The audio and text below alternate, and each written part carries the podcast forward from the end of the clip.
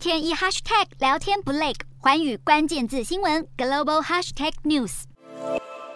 美国联邦调查局 FBI 和英国军情五处 MI5 的首长在英国军情五处总部召开联合记者会，首度对中国发表共同警告。美英两大情报机构炮口一致，对向中国表示，中国的谍报活动和骇客行动不只威胁西方盟友的商业利益，更是对欧美经济和全球安全的巨大威胁。美国联邦调查局长瑞伊除了表示中国为了争夺竞争优势，会不惜窃取企业的技术，甚至直接点出中国的手法为何。而针对台海情势升高，瑞伊也提到，如果中国武力犯台，将会造成全球最严重的商业崩坏，因为就如同俄罗斯入侵乌克兰一样，一旦西方国家介入，或者中国把外企资产当作谈判筹码，外国企业在中国的所有投资就可能会化为乌有。此外，美国国家反情报与安全中心也警告，在美中关系越来越紧绷之际，中国加强游说，试图影响美国各州、地方还有商界领袖，目的是要在美国推动有利于中国的政策。美方官员话讲得越来越白，想要联手西方国家对付中国的意味